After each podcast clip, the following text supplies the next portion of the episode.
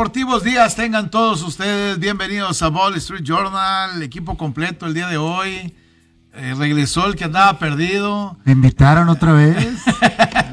siempre estuviste invitado, Florecita, nomás que empieza a perder el Dream Team y te alejas. Ya los extrañaba. Yo tengo cariño para ustedes.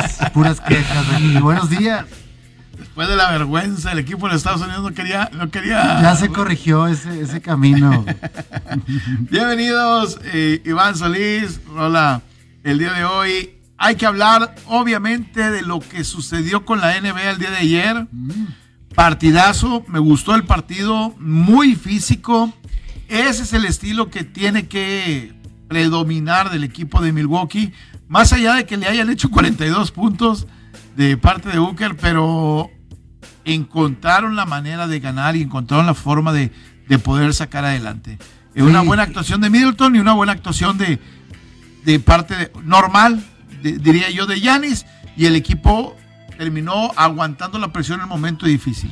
Y creo que se cumple lo que queríamos, que esta serie se pusiera más reñida, que se fuera un poquito más pareja.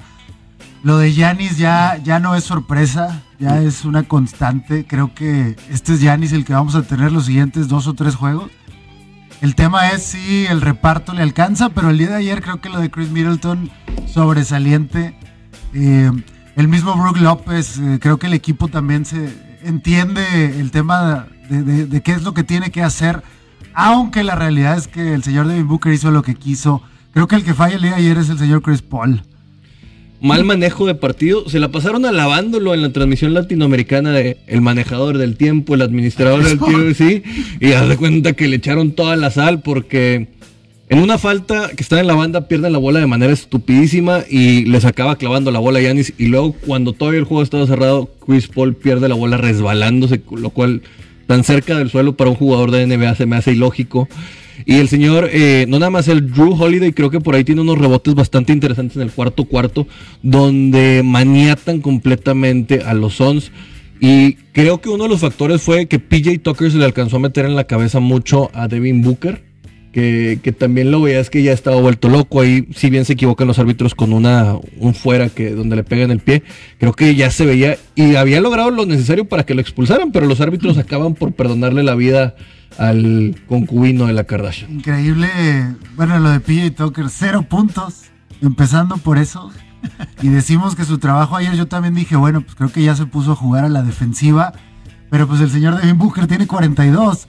Entonces te pones a pensar eh, realmente cuál fue la estrategia y a mí me pone a pensar. no, para mí creo, es, o sea, está bien, dale la pistola a Devin Booker pero nadie más traía pistola. Ese es el problema. Este, 15 puntos de Crowder, 6 de Ayton, Chris Paul 10, Richard 7, Johnson 10, Payne 9, Ray 4. O sea, nadie llegó a 15 puntos más que Crowder. Y esto obviamente en el reparto de los puntos termina por... Si tú mantienes a Phoenix en 100, menos de 110 puntos, tienes una alta probabilidad de, de ganarle el partido. Y creo que al final entre más lo acerques a los 100 puntos, más posibilidades tienes de ganar del partido. Y creo que eso al final de cuentas eh, sucedió el día de ayer. Mete 109 puntos, Milwaukee termina ganando, ganando el juego. Para mí hay una jugada que es clave en el partido. Falta uno 40 más menos.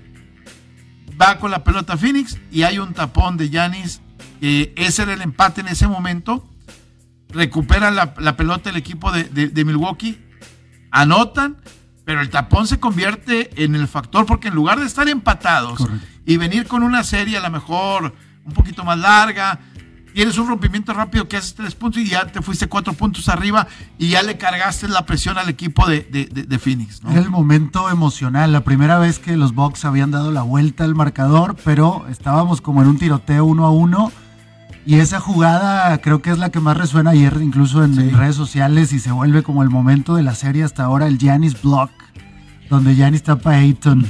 Creo que también el, lo que vuelvo a mencionar de Booker es cuando se ponen cinco faltas lo tienen que sacar y él se ve molesto, inclusive patea sillas y todo. Creo que ahí es un factor muy importante porque en el momento más importante, cuando se te tiene que calentar la mano, tú no estás para tu equipo y viene la dinámica del otro lado y ya todos se veían como que desesperados, siempre buscando el triple. Creo que abusan de los triples los Suns, creo que tienen demasiada autoestima en ese sentido, tienen que buscar más el tiro de campo, inclusive aprovechar la pintura. Otra de las cosas que veo es siguen dominando los rebotes ofensivos los Suns, considerando la fortaleza física que debería estar por el lado de los Bucks, se me hace muy raro por ahí. Y, la otra, dices, abusan de los triples, pero Devin Booker 0 de 3 en triples. Lo obligaron a, meterse a, más a la pintura, eh, a jugar dentro de esa parte. Crowder 3 de 9. Eh, realmente no, no tuvieron una buena eficiencia en cuanto al número de triples el equipo de, de, Phoenix el día de ayer. para mí hay un factor también que es clave en el juego. Eh, Milwaukee, los dos juegos anteriores venía de 40 puntos de Yanis. Creo que Yanis el día de ayer juega para el equipo, hace 26 puntos, pero Middleton hace 40. O sea, muchas de las ocasiones Yanis se dio la pelota o no tomó ese rol este, tan determinante en aras del equipo. Y eso me gustó el día de ayer al final de cuentas, ¿no? Ojo con, esta estadística que le leí el día de hoy. La primera vez en la historia de un juego final de NBA que el equipo que tira mejor pierde el partido. Porque en, tiros de campo los Suns tienen 51% y los Bucks 40%. El gran tema fueron los 17 balones perdidos de los Suns que ayer se convirtieron en puntos en contra. En 26. El juego los Suns lo estaban dominando hasta el al inicio del cuarto cuarto. De alguna manera cómodo. Estaban ahí los Bucks persiguiéndote, pero siempre encontrabas la manera de alejarte. Se llegaron a sacar nueve de ventaja. Nueve de ventaja. Pero en el cuarto cuarto algo pasa. No sé si el tema mental de Devin Booker, un poquito frustrado, enojado. Chris Paul no siendo el mismo, un poquito. Es que es un este, Chris Paul el de Phoenix y otro Chris Paul el que viaja. O sea, prácticamente no, sé si no agarró el avión o es el del comercial este de State Farm, que ya ves que Antonio Ribeiro lo, sustituye, el que salió en el principal rap, Carlton. Así que no sé si está pasando por eso, pero sí creo que Chris Paul completamente ausente en Milwaukee. Y hay quien dice que tiene tres juegos ausente. O sea, que desde el primer juego con esta gran actuación, ya después realmente ha sido eh, un poquito más como reparto. Y eso yo creo que lo vamos a ver cambiar por completo en el siguiente juego de la serie. Oye, un ligero héroe que por ratitos funcionó bien fue el señor Conaton, que hasta ganando rebotes. ¿eh? ¿Eh? Y metió un triple en un momento bravo también. Que me pareció, bueno, metió 3 de 7 en triples, pero hay un, hay un momento donde se abren a 9 y intercambian triples y, y, creo que eso le permite al equipo de Milwaukee, este, anota un triple Phoenix, se ponen a 9, inmediatamente agarra la pelota, mete un triple, lo deja en 6 y como que tranquilos, no se nos van a despegar, ¿no? E, son los factores emocionales en un partido que creo que el muchacho eh, Connaughton tuvo una, una buena actuación en ese sentido. Es la segunda vez que juega él más de 30 minutos y son los dos juegos que ha ganado Milwaukee. Hay algo que él está haciendo en la dinámica del equipo que le está funcionando y es el representante de los blancos en esta final, que no tenemos demasiado talento a veces, pero ahí está el señor Pat Connaughton levantando la mano. Ahora, eso se convierte en un 2 de 3. Correcto. 1, 1 y 1 y 1. O sea, van ahora a, Phoenix. La ventaja es para el equipo de Phoenix, obviamente, eh, incluso en la, en la apuesta debe ¿Cuánto está la menos 4 mm. Phoenix. Menos 4 el equipo de Phoenix sábado a las 8 de la noche el partido, para la gente que, que, está obviamente siguiendo la serie. Menos 4 y 218 la, la, la línea de altas y bajas. O sea, pensando que Phoenix va a ser... Mucho más efectivo. Arriba de 110 puntos, seguramente en el juego, ¿no? Probablemente la estrategia de los triples, ya en casa vamos a ver un poquito de una mejoría. Eh, creo que el tema de Chris Paul en casa es el que conocemos ahí con su familia en Arizona. Eh, y también es cierto que eh, el tema de, los Bucks de visitas no se vieron tan mal en ese juego 2, aunque... En el juego 1 los barrieron cuando no sabían qué pasaba con Yanis, pero en el juego 2 este, ya estuvieron un poquito más en la pelea, ¿no? Factor arbitraje. El de ayer un tema por ahí con el tema de Devin Booker. Le comentaba Enrique fuera del aire. Hay quien dice que Devin Booker jugó ayer y tuvo ocho faltas. El primer jugador con ocho faltas en seguir en campo. Es que cuando ves la, falta, cuando faltan cuatro minutos, y es una falta tan fragante, y dices tú lo dejas, la dejas pasar, estás condicionando el partido. Porque es el que trae la mano caliente. Después de ahí creo que todavía hizo cuatro puntos nada más en, el juego.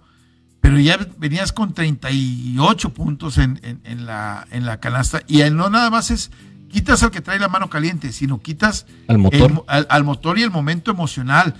El que trae la mano caliente, me lo quitas, lo, lo, puedes derrumbar. Cuando permites que esto suceda, no dejas de pensar en que está manipulado oh, y empieza a las apuestas y luego no, sé hay un problema es que empiezan no y luego empiezan con los problemas de que si compensas no compensas y todo está bien y sobre todo visitante. En lo personal creo que gana la NBA por el tema del drama que vimos ayer. Por fin vimos un juego realmente con el cuchillo en los dientes. Y hemos hablado del tema de las revisiones en, en otras instancias lo vimos y se ve que la línea desde arriba es vamos a bajarle a las revisiones. Porque muchas de estas jugadas en los últimos minutos, antes se hacía esta ceñita y todos íbamos a revisar y ahora vemos que están dejando jugar, tiene su lado positivo, pero también nos metemos en un terreno escabroso si esto se complica. Pero vende más el, la polémica que tener un juego de siete revisiones en el cuarto cuarto, donde pierdes toda la dinámica, inclusive como aficionado, desde que, ay, pues déjame le cambio a ver qué hay en otro lado. ayer porque no había nada. El escenario es el ideal, porque le permites a Devin Booker continuar, pero al final la justicia deportiva, Enrique, se cumple. Todos ganamos en el tema de ayer, pero si hubiera salido al, otro lado, estaría hablando tal vez más de Devin Booker y esa falta y por qué no lo expulsaron. Tomaron un riesgo, pero creo que ayer ganaron en ese tema. Ayer ganan en, esa parte y creo que también tienes que dejar de, de, que los jugadores se conviertan en jugadores de fútbol soccer. Demasiado teatro eh, me rozó, me pegó, me, arañó el ojo, me, demasiado teatro. Tienen que dejar de, estar haciendo eso. No es sano para el básquetbol. Pelados de 2 metros 10, tirados este, quejándose porque me rozó el, brazo. Y dices, no, no puede ser posible. O sea, no demos con ese tipo y juegan con máscaras y ya traen sus protectores de bracito y del codo y todo. Cuando ves a un Karim Abdul Jabbar ahí en la banca a sus tantos años y que veías cómo jugaban antes, que realmente el codazo era el pan de cada día. Y ahorita, bueno, pero, pero bueno, así viven. Totalmente de acuerdo, usar protección, eso no es deporte. Este, el verdadero deporte es jugar así, cuerpo a cuerpo. Y, tienes razón, Enrique, hay que cuidar esos temas.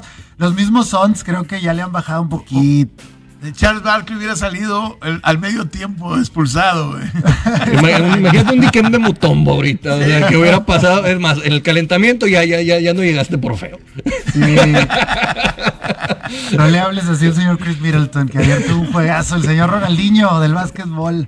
Pero, pero buena serie, creo que se, nos viene lo mejor de las finales de la NBA. Qué bueno por la NBA, sinceramente creo que en esta pausa necesitábamos que algún deporte eh, eferveciera. Los ratings van para arriba, les voy a traer números Seguimos yendo para arriba en redes sociales. Y creo que le hace, ayer decía el, gerente del equipo de Milwaukee, le hace mucho bien al básquetbol que un equipo de un mercado pequeño esté logrando cosas tan importantes. Y hablaban del tema de, de un equipo hecho por draft, un equipo hecho por por la estrella que decidió no irse a un mercado más importante.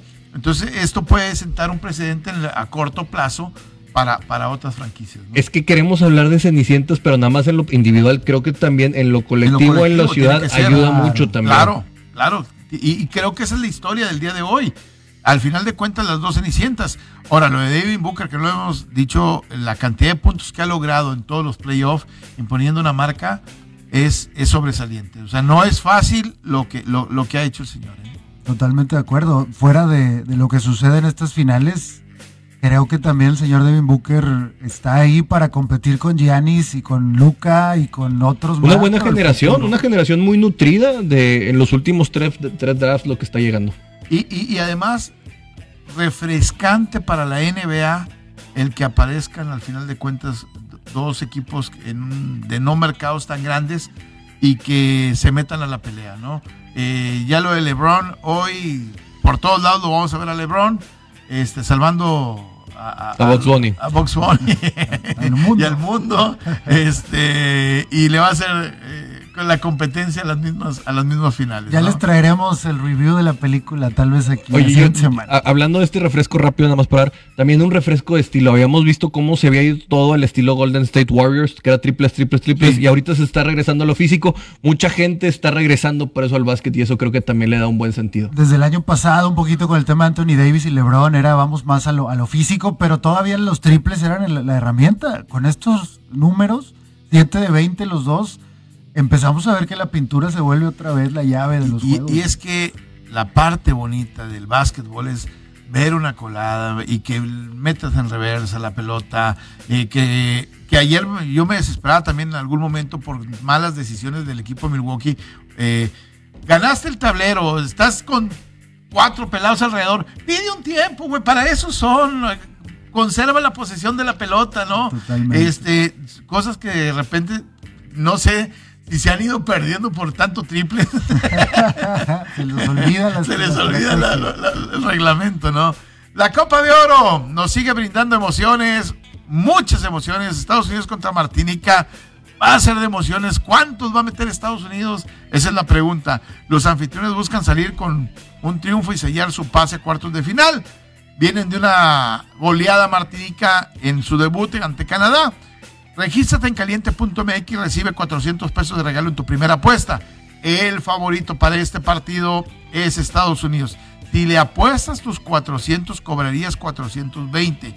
El triunfo de Martinica paga 16,400 pesos y el empate 6 mil pesos.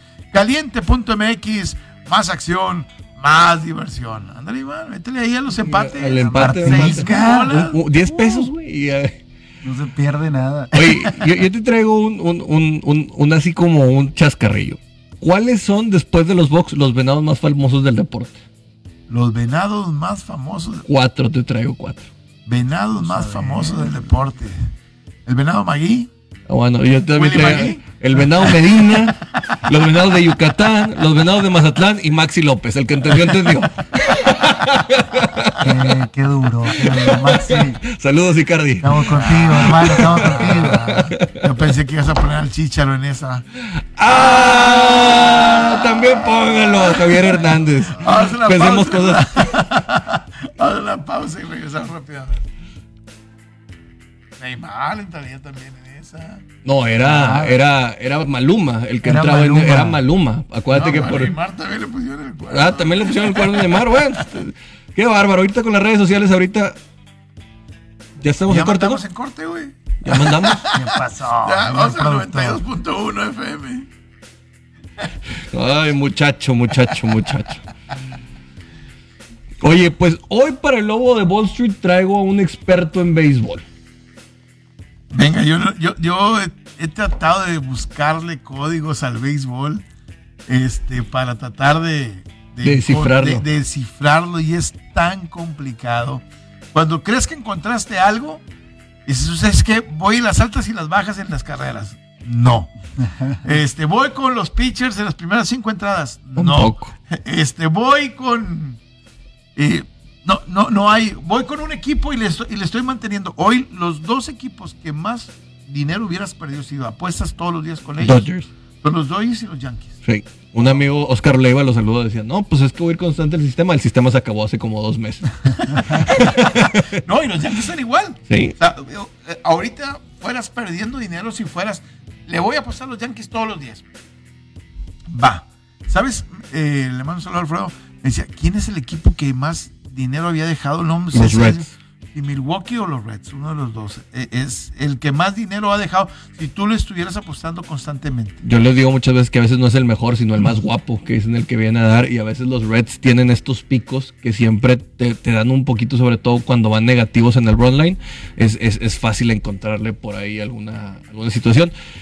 Inclusive los sistemas se equivocan un chorro, porque yo sigo ahí en live action y los rendimientos están por debajo del 12% en sistemas. En sistemas. Pues vamos a ver. ¿Quién nos va a ¿Ya lo, ayudar? ¿Ya lo tenemos por ahí, señor productor? Estamos- ¿Ya sé? Ok, ya ahorita en 10 segundos entramos. Eh, pues sí, digo, el béisbol ahorita es el único deporte que, salvo el básquet y que le quieran apostar al golf o a los olímpicos, creo que del, del, de lo ortodoxo, de lo de siempre, es lo que va a estar por lo menos teniendo dos semanas y media por ahí que nos va a estar dando. Ya, Yankees, que hoy es favorito sobre el equipo de los Medias Rojas de Boston. Así me gusta. Este, menos 125 contra más 105 Mm, en el, en el partido del día de hoy. Mm, No ent- entiendo que Yankees viene de ganarle la serie al equipo de los Astros de Houston, pero también fue frustrante el, el último partido que los deja entendido con un cuadrangular de Altuve. Este, yo no sé qué tanto le pueda ayudar a, a Yankees. Hoy eh, espero que Yankees en casa se pueda sacudir ese, ¿cómo le podríamos decir? Esa malaria que trae contra los Red Sí, Sox. sí, sí, sí. O sea, lamentablemente, si tú ves la temporada de ambos, creo que le ha ganado dos series por limpia. Sí, las dos que han tenido. Bueno, las es dos. la ventaja que tiene en este momento Correcto. Boston sobre el equipo de Yankees. Si son siete juegos, ocho juegos la, la- la ventaja, de los cuales siete son los juegos que ha perdido contra el equipo de, de Boston. Ponle tú que hubieras dividido y estuvieras Quiero poner algo sobre la mesa. Si pierde esta serie por limpia Aaron Boone, ¿se debe ir? Claro. Ya se debe ir. Ya nueve Ya juegos perdidos contra... ya- ya debería haberse ido. güey. Bueno, entonces peor. Inclusive si la pierde, aunque Sí. tenga un partido por ahí ganado, todavía sería fecha para que Aaron Boone dejara la... Si el tú tienes ocho juegos y de los cuales siete, ocho de desventaja, siete han sido contra Boston, oye, dices tú, no te pido que le ganes la serie, güey, que las dividas. Claro. Sí, y estuviéramos empatados. Es más, estuviéramos a un juego, dos juegos del equipo de, de Tampa, que fuera el líder. Pero si te barre, es, es algo que es anormal, ¿no? Sí, la verdad complicado y, y vamos a ver qué da porque creo que son de estas series que las estadísticas no juegan, juega por lo anímico, juega por el tesón, el, el hambre que puedan tener los, los- los equipos. Y ustedes hablaban, empieza la segunda parte de la temporada, ahora sí ponernos serios. Sí. Esta podría ser un buen momento para Cin- dar un golpe de autoridad. 5-5 los últimos juegos de Boston, 5-5 los últimos juegos del equipo de los Yankees. O sea, llegan más o menos con la misma, con la misma tendencia, ¿no? Muy bien, pues vamos a ver que nos digan a quién apostarle el día de hoy. ¿Ya estamos de regreso? Ya. Bueno, tenemos a Jesús Muñoz en la línea. ¿Cómo estás, Jesús? ¿Qué onda? ¿Qué onda? Eh, muy bien, aquí muy contento de que me regalen un espacio en su programa. ¿Ustedes qué tal? No, hombre, eh, pues platícanos, te, te saluda Enrique García, te saluda Iván Solís y ya sabes, Rolando de Regil, un servidor. Oye, queremos platicar contigo. Tú le sabes a la MLB, Carlos Escalona te recomendó, dijo que eras el mero bueno para este tema. Y platícanos un poquito de los sistemas, porque ahorita estamos viendo que pues andamos batallando con, con la, la costura, nos dice Enrique y yo también. Sí, mira, lo que pasa es que Carlos siempre ha sido un apostador y cuando lo conocí, pues él veía que yo me la vivía viendo béisbol todo el día. Ya ves que hay tantos juegos, hay tantos horarios que puedes echarte por pedacitos, unos 3, 4 partidos al día. Más que éramos estudiantes ahí, teníamos todo el tiempo del mundo. Y él me dijo, oye, ¿por qué no le, no le metes una seriecita, no? Y dije, pues la neta, yo, yo no sé nada de apuestas. Y ahí poco a poco él fue el que me, me enseñó a, digamos, llevar ese conocimiento, por exagerarlo, de béisbol, tras- trasladarlo a las apuestas. No es algo fácil, pero voy a ser sincero, me costó unas dos, tres temporadas en, digamos, agarrarle el rollo. Pero afortunadamente ya unos años, ya llevamos como cinco que juego casi diario, algo ahí.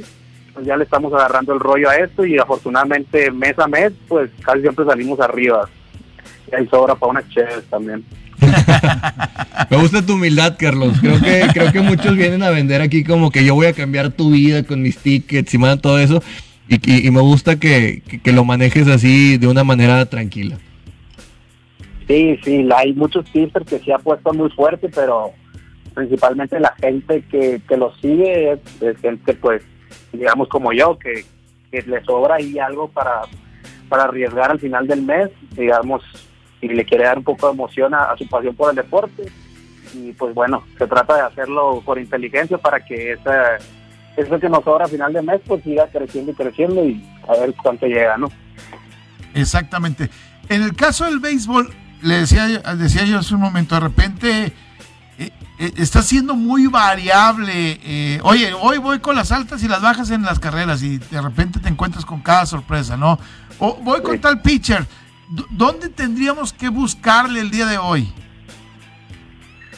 Mm, pues hoy que solo tenemos un partido está complicado, ¿no? Pero digamos en un día, en un día normal del béis, a mí lo que me gusta hacer, bueno, principalmente yo sigo mucho el, el béisbol y a los pitchers, entonces sí soy de que en mi tiempo libre estoy viendo cómo van los equipos o todo eso.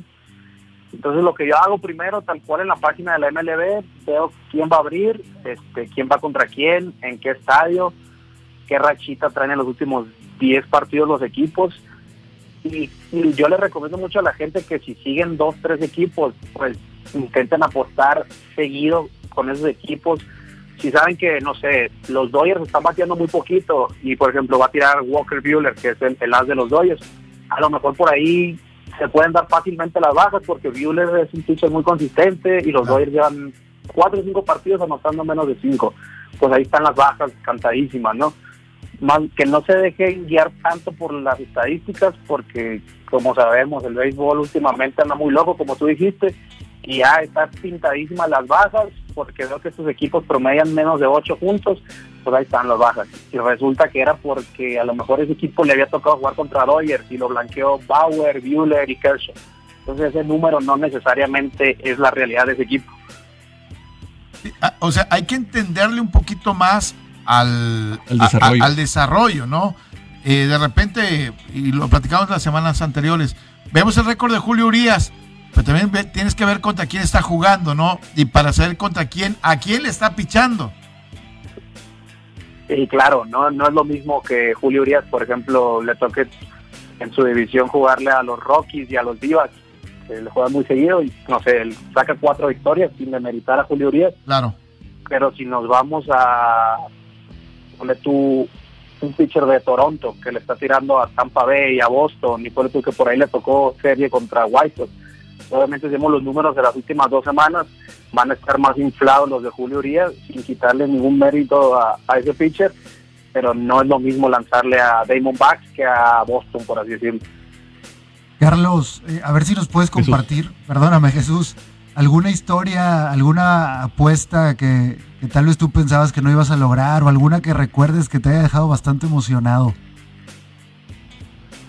Pues la primera que le metes ya fuertecito y, y la cobras, pues sí, siempre, siempre es como de las más bonitas que tienes, pero en lo personal, recuerdo la temporada pasada, hice ahí, antes de que empezara, ya que fue recortada la temporada, le metí fuertecito a Yankees y Dodgers para que fueran campeones de la Serie Mundial.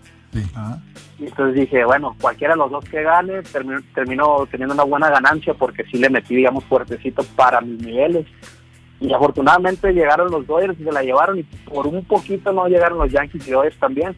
Entonces ahí sí que, que la estuve estudiando, analizando y todo, y fue como pues, muy satisfactorio que el análisis sí se trasladara a lo que en realidad pasó.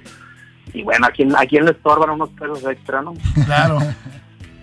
E, en esta parte, Jesús, de a veces apuestas por sentimiento o, o, o apuestas por las tendencias que estás viendo.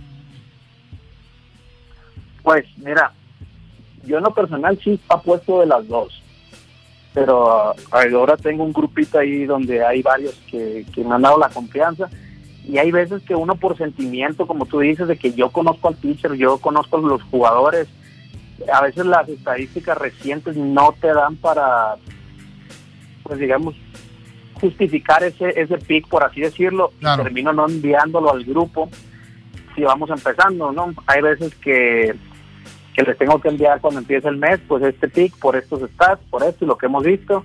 Y así vamos bien en el mes, pues a veces les mando uno y no les doy ningún análisis, pero porque es por lo que yo he visto, lo que yo sé. En los números no me van a respaldar, pero al final si se termina cobrando nadie te va a reclamar. Entonces yo creo que es una de las dos. También hay veces que, que hay algo que yo siento que puede pasar y resulta que los últimos cinco partidos, por así decirlo, ese pitcher ha ganado de pura suerte porque le han hecho cinco carreras, pero su equipo hizo 12. Claro. Entonces por ahí ya le saco la vuelta. Pero sí, siempre, es un- siempre hay que combinarnos lo que tú sabes con lo que te dicen los números, pero creo que no te puedes ir 100% con una u otra. Oye, Jesús, ¿a quién traes el día de hoy? Pues nada más hay un juego, ma, eso hasta mañana. No, pero el Yankees O- Red Sox. Oye, ¿a, a- a- a quién le tendrías que apostar? Correcto. Pues mira, es, yo soy fan de, lo- de los Red Sox, ¿no? Y Ah, hoy ya, solo hay un ya, partido. ya, ya, Entendimos. ya, ya no, ya no juego. Pero, no, no, lo que pasa es que hoy, hoy abre Rodríguez, tiene un zurdito de Boston Sí. que no le ha ido bien esta temporada y con los bats de los Yankees, que la mayoría son derechos, bats peligrosos, que en Nueva York es muy fácil sacar la bola para ellos. Yo no, yo no voy a ir con Boston, de hecho no voy a jugar nada en ese partido, pero creo que ir con Yankees o las altas de solo de los Yankees podría ser un, un buen pick para este partido, porque ya es, muchas veces vemos que los equipos se transforman, que el, que el All-Star Break les da pues una, un descansito y regresan pues recargados, se dejan todas las malas rachas, que yo creo que Yankees es uno de esos equipos que me asusta para la segunda eh, mitad de la temporada, porque se ha visto antes que, que hay equipos que son un asco en la primera mitad, tienen jugadores de calidad y en la segunda le dan la vuelta totalmente, y yo creo que los Yankees sí van a estar peleando por playoff hasta el final, a ver si les alcanza. Sí, y más que vienen de alguna forma motivados después de ganar el equipo a los Astros de Houston, pero sobre todo teniendo buen picheo abridor. El picheo abridor de los Yankees, la última serie les fue bastante bien. No así contra el equipo de Boston cuando estuvieron, ¿eh? Sí, hasta Gary Cole lo- le dieron hasta con la cubeta en su salida. Pero como tú dices, es buen picheo y los bateadores son muy buenos. Nomás que despierten tantito y ya hay que volver a ser ese equipo de miedo. Creo que sí necesitan traer a alguien que le mueva ahí un poquito al line-up, pero no. Yo creo que los Yankees todavía no deben entrar en crisis por, los por los nombres que traen. Para mañana viernes, Jesús, veo un Dodgers Colorado Rockies con Urias que va contra Sensaleta.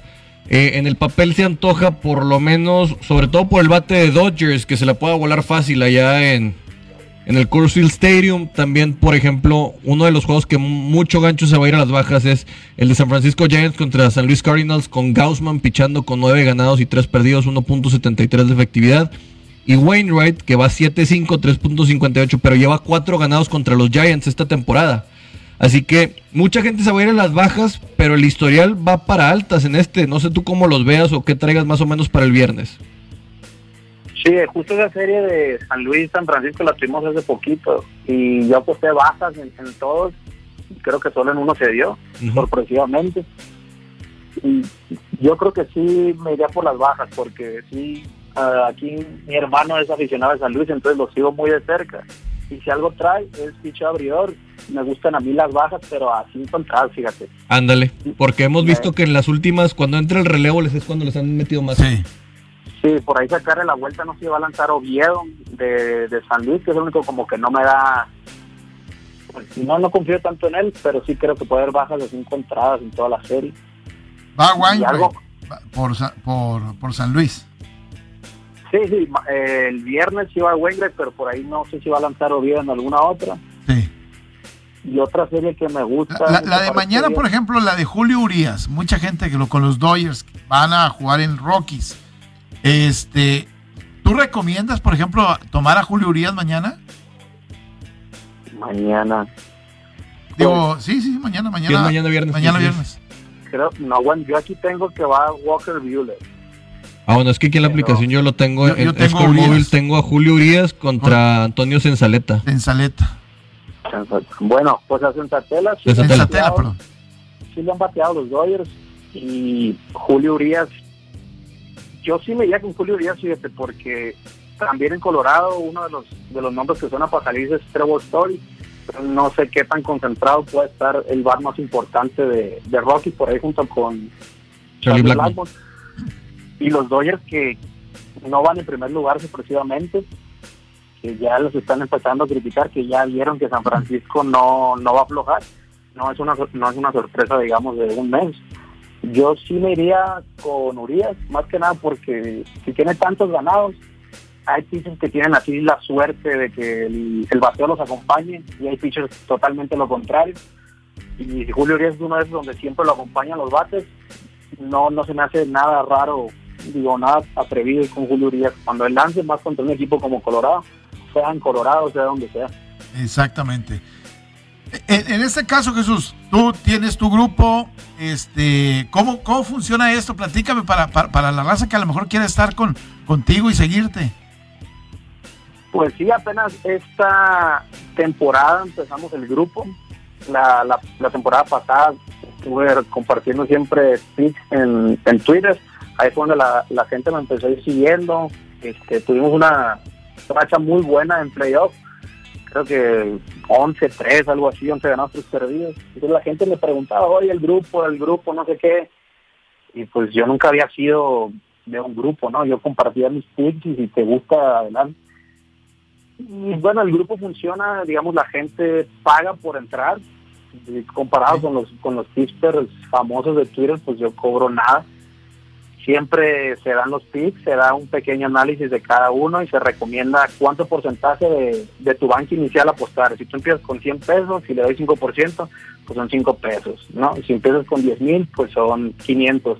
Así que no importa si tu banca es mucho o es poquito, igual te lo voy a dar por porcentaje y todos al final con la misma utilidad. Y a mí lo que me gusta es las primeras semanas del mes, empezar con picks seguros, ir apostando entre 5 a 10% a cada pick, a pesar de que el momio no sea tan bueno, para tener un colchoncito, porque como tú lo dijiste, el béisbol anda impredecible últimamente. Claro. Te cuento una historia aquí. El mes pasado, empezamos en las primeras dos semanas, casi doblábamos el banco, llegamos a estar 73% arriba. Empezaron a revisar a los pitchers, y los bullpen y pitchers abridores confiables empezaron a caer. Tuvimos una caída ahí medio fea, pero al final pues ya le, le volvimos a corregir y terminamos sumando bastante bien.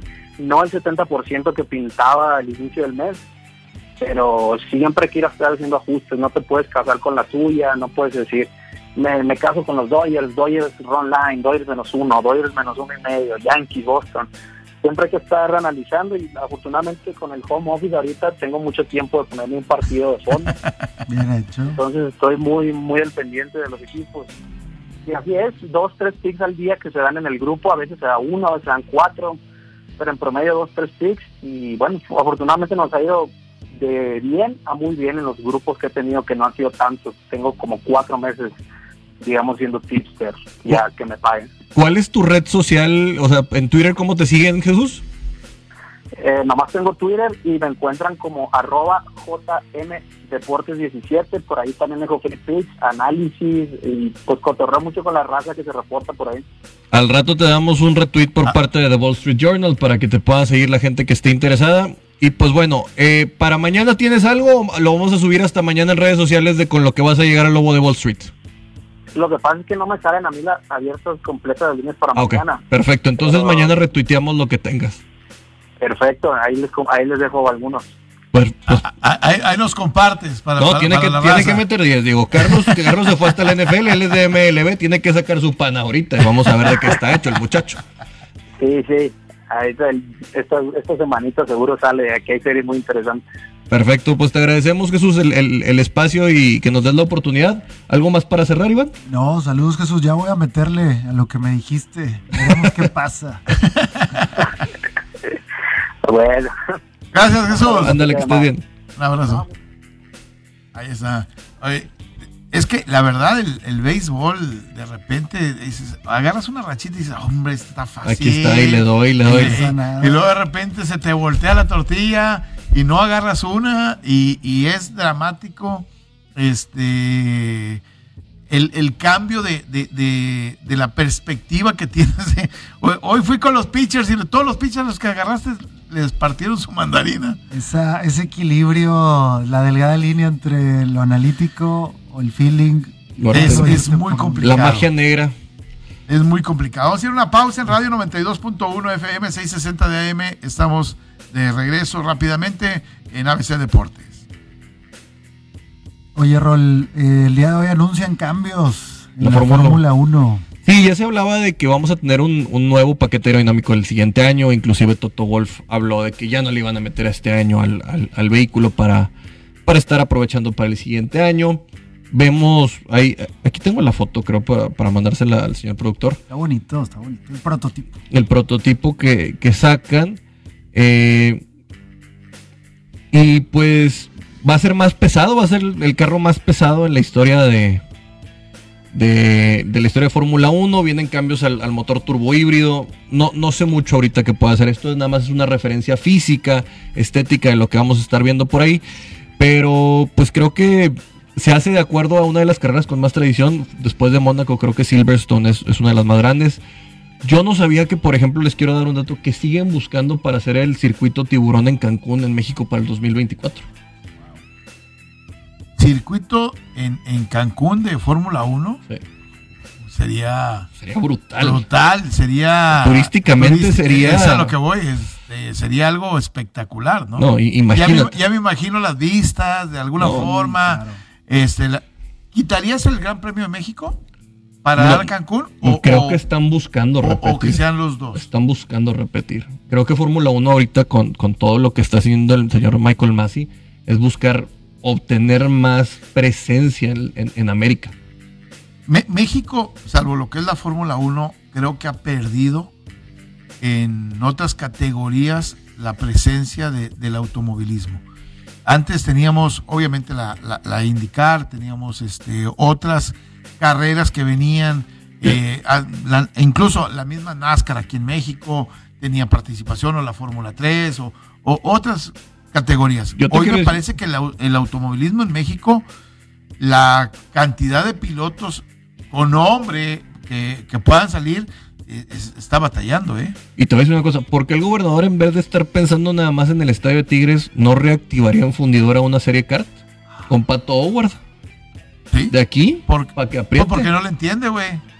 No, pero, ah, ah, pero, pero, a lo mejor no sabe manejar, pero los gobernadores no, no, nomás- no todos le tienen Él que- es de ti- él es, él es ¿Eh? de Tigres. Están las fotos listas. Ah, él es de Tigres nada más.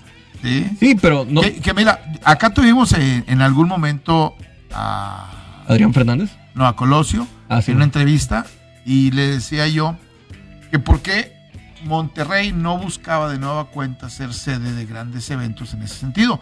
Porque hay una parte que hoy podría demandarte también como administración lo que se genera como turismo deportivo. El turismo deportivo viene con los grandes eventos. Nos pueda gustar o no la, la, la, la- la carta o lo que tú quieras, pero generaba una entrada de, de dinero importante por la gente que venía el fin de semana a ver la- la- la- la- las carreras, ¿no? No, es una derrama importante. El, el DF Claro. lo ha vivido. O sea, Claro. cuando dijeron, no, ya no lo queremos porque es un deporte fifí, luego acabaron diciendo, no, espérate, sí, sí, sí, sí genera bastante aquí. Lo Claro. que te genera en restaurantes, estadía hotelera, te, te genera inclusive en, en consumo de cualquier cosa. La gente viene de shopping porque viene con sus familias, porque viene de Chihuahua, Torreón, Saltillo. Reynosa, de muchos lugares. Y creo que el tener un, un catalizador como Pat Howard, que, que si bien se habla para Fórmula 1, pero que lo pudieras traer, que se viera esta manera, que inclusive las marcas eh, mexicanas se pudieran meter más con él, podría darle un, un- un- un- escenario bien padre. Y creo que Fundidora todavía está listo con esta pista, que es una pista muy bonita, que panorámicamente ha evolucionado mucho, le podría ayudar.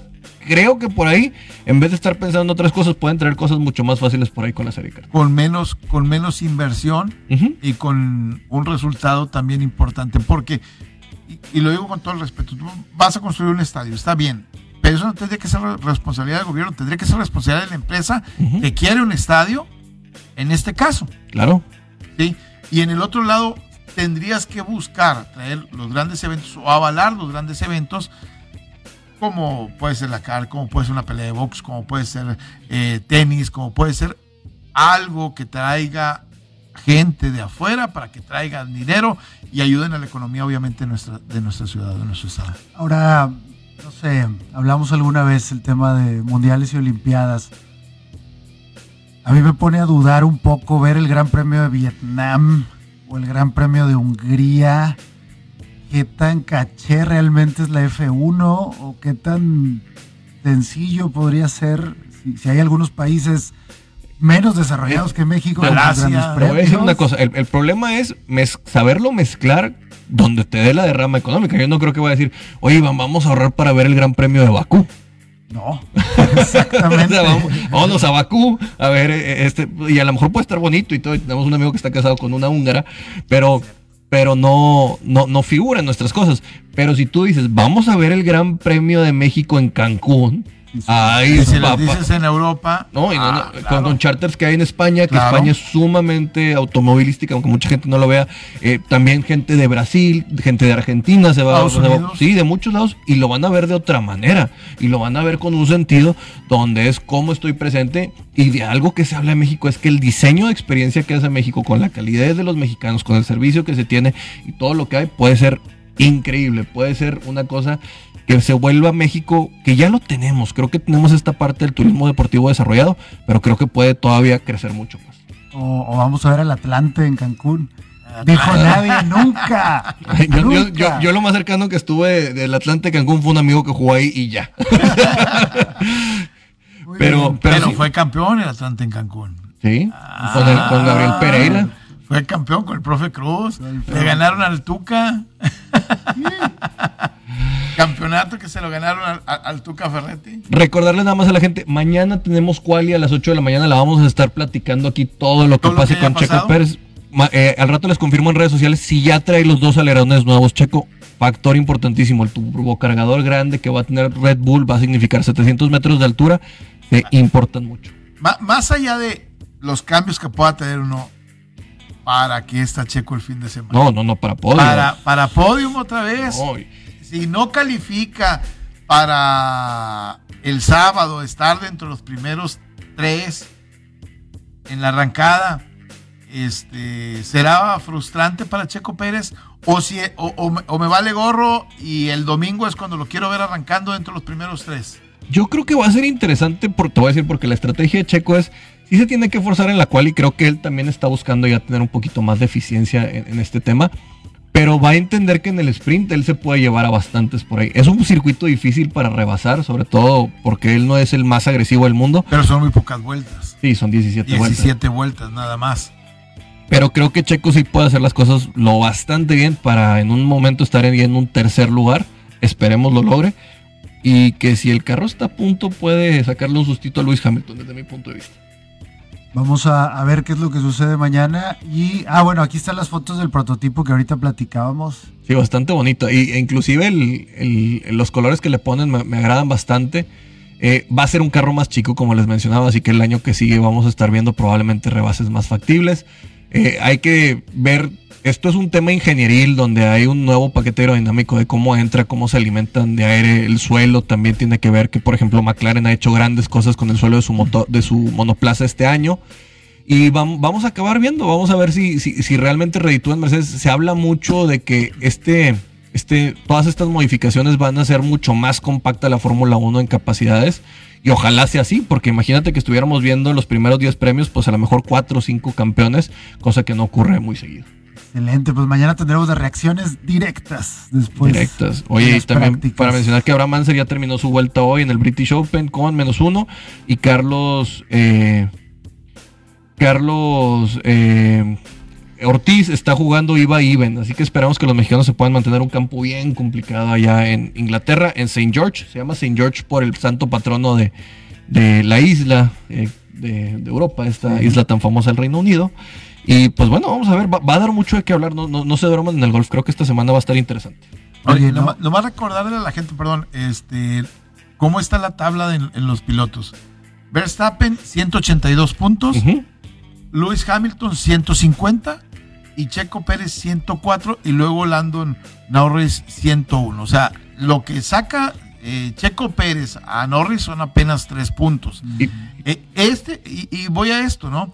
A que este fin de semana por ahí se nos apregata Checo Pérez y Norris te, te- te rebasa y entonces empieza La presión. a- la presión para, para Checo Pérez.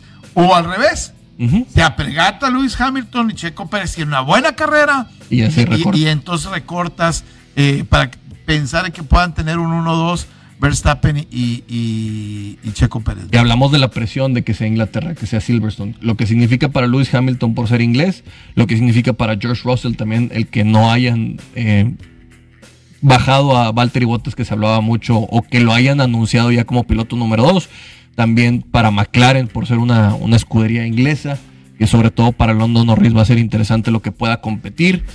Y creo que también para Checo, para ya dar un golpe en la mesa, si, si lo pudiera hacer Red Bull aquí un 1-2 en, en casa de, de bueno, del piloto más famoso de la Fórmula 1 en este momento, que es Lewis Hamilton, y también para McLaren que se quiera acercar, creo que sería bastante, bastante interesante antes de irnos al Summer Break. Y pues ojalá Checo ya tenga un poquito más de, de peso en este, en este gran premio. Ya lo necesitamos y leía por ahí un artículo que dice Max Verstappen alargó la carrera de Lewis Hamilton, porque ahora ya tiene un reto, él ya había perdido el hambre. Mira, una de las cosas también que hay que monitorear son los puntos de castigo que tienen Checo Pérez y Lando Norris. Los dos tienen Sí. ocho. Así que si Checo volviera a tener una carrera mala como la que tuvo la vez pasada en Austria, que tuvo cuatro puntos, estaría suspendido una carrera. Ah, canijo. Así que ojo por ahí Ah, también. Canijo. Mañana La, toda la acumulación de amarilla no nomás existe para los del fútbol Eh, eh, soccer. Exactamente. Ah, canijo. Eso, eso ya es de, de, peligro. toda la previa y la mejor en Wall Street Journal. el día Ya no va a ser previa, ya va a ser Ya- ya interactiva, ya va a ser interactiva. Ya va a ser, Dentro de- ya- ya va a ser dentro de. No me quiero ir aquí en los avisos parroquiales. Era una noticia el día de ayer que la delegación de Tokio, bueno, oficialmente se llama 2020, a veces nos vamos a confundir. Tokio 2020 va a poner camas de cartón para los atletas para evitar a toda costa relaciones sexuales en A la costones. Sí, pero, pero que dije, Ay, ¿tú crees que- nada más lo vas a hacer desde la cama está rota? que, no sabes que parado, este, medio inclinado, hay, hay otras opciones, hermano. no. este. En el tapete de yoga, bueno, ya no sé. ¿Tú, ya- ya- crees, tú crees que eso En va a parar? Oye, Roger Federer se, se sale de Tokio Se sale de Tokio. por un tema de Y rodillas. Djokovic decía que, que todavía está dudando. Pero yo, creo- yo creo que al ver que Federer no está. No, y lo que, eh, que y logre lo- el Super Grand Slam, el eh, Golden Grand eh, Slam eh, es... Exactamente. Yo creo que no lo va a dejar eh, de intentar. Me parece a mí que no lo va a dejar de, de- de intentar. ¿no? También Joana Costa por ahí queda fuera y algunos más eh, se suman. Ah, nos dice de último minuto, eh, Zach Brown, el director de McLaren, no estará en los emparrillados porque dio positivo a COVID. Ay, caray. Tema, tema que el día de ayer este, tocamos ahorita que dice Zach Brown. Pensé que ibas a hablar de Zach Brown, linebacker de, de, de- de Washington. No, yo- o el cantante de country. Es el cantante country.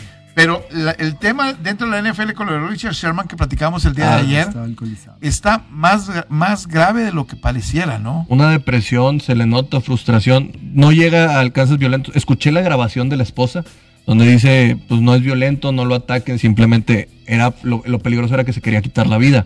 Yo hablaba con, con la gente de 49ers, dije, pues quien no ha tenido una borrachera de estas cuando tienes algún, algún momento malo. Lo triste es que veíamos un tipo tan sólido, tan inteligente, Enrique, que se está derrumbando simplemente por el no tener trabajo en este momento, tal vez. Sí, la, la- la depresión, que eso es algo que ojalá y no lleguemos al, al- al mismo caso, que a lo mejor tendrías que estudiarlo, como sucedió con Junior. Ujú. Junior Seau de repente se retiró y terminó por suicidarse. Y no es el primer caso de jugadores. Yo creo que lo que va a venir con Richard Sherman es a lo mejor de buscar eh, algún la situación de CTC en, en- en su cabeza, alguna situación de, Sí. de- de- de este tipo. Y era un tipo que, que- que se veía para poder ser coach. Eh, eh, sí, Que se veía mucho para poder ser coach. Y digo, y que hoy lamentablemente ya pareciera no, no, no, su carrera no va a continuar, me parece. O tal vez es un tema. Bueno, Richard Sherman siempre ha sido un tipo de personalidad dura, difícil. Necesitamos reenfocarlo. Probablemente en esta agencia libre y sin saber su futuro, creo que también eso le afectó. Eh, en otras noticias, ayer estaba viendo First Take y el señor Stephen A. no salió. Ya se disculpó. Y se tuvo Ya que se ir para la disculpó, escuela. ¿no? Se Porque fue la- lo de Otani y luego fue algo con Nigeria en el básquetbol. Total que el señor. ya, así que cuidado con lo que decimos al aire. sí. Sí, sí, sí. Y, y mira que es bien pagado. Y yo creo que le van a dar vacaciones hasta que Un regrese, ratito. hasta que regrese la Deja tú, NFL. los olímpicos pueden ser un factor súper peligroso porque tenemos atletas transgéneros, puede haber xenofobia por muchísimas cosas. Lo Ten bueno que aquí podemos decir lo que sea. Ah, no, no, no. Ya nos vamos, gracias, pásenla bien.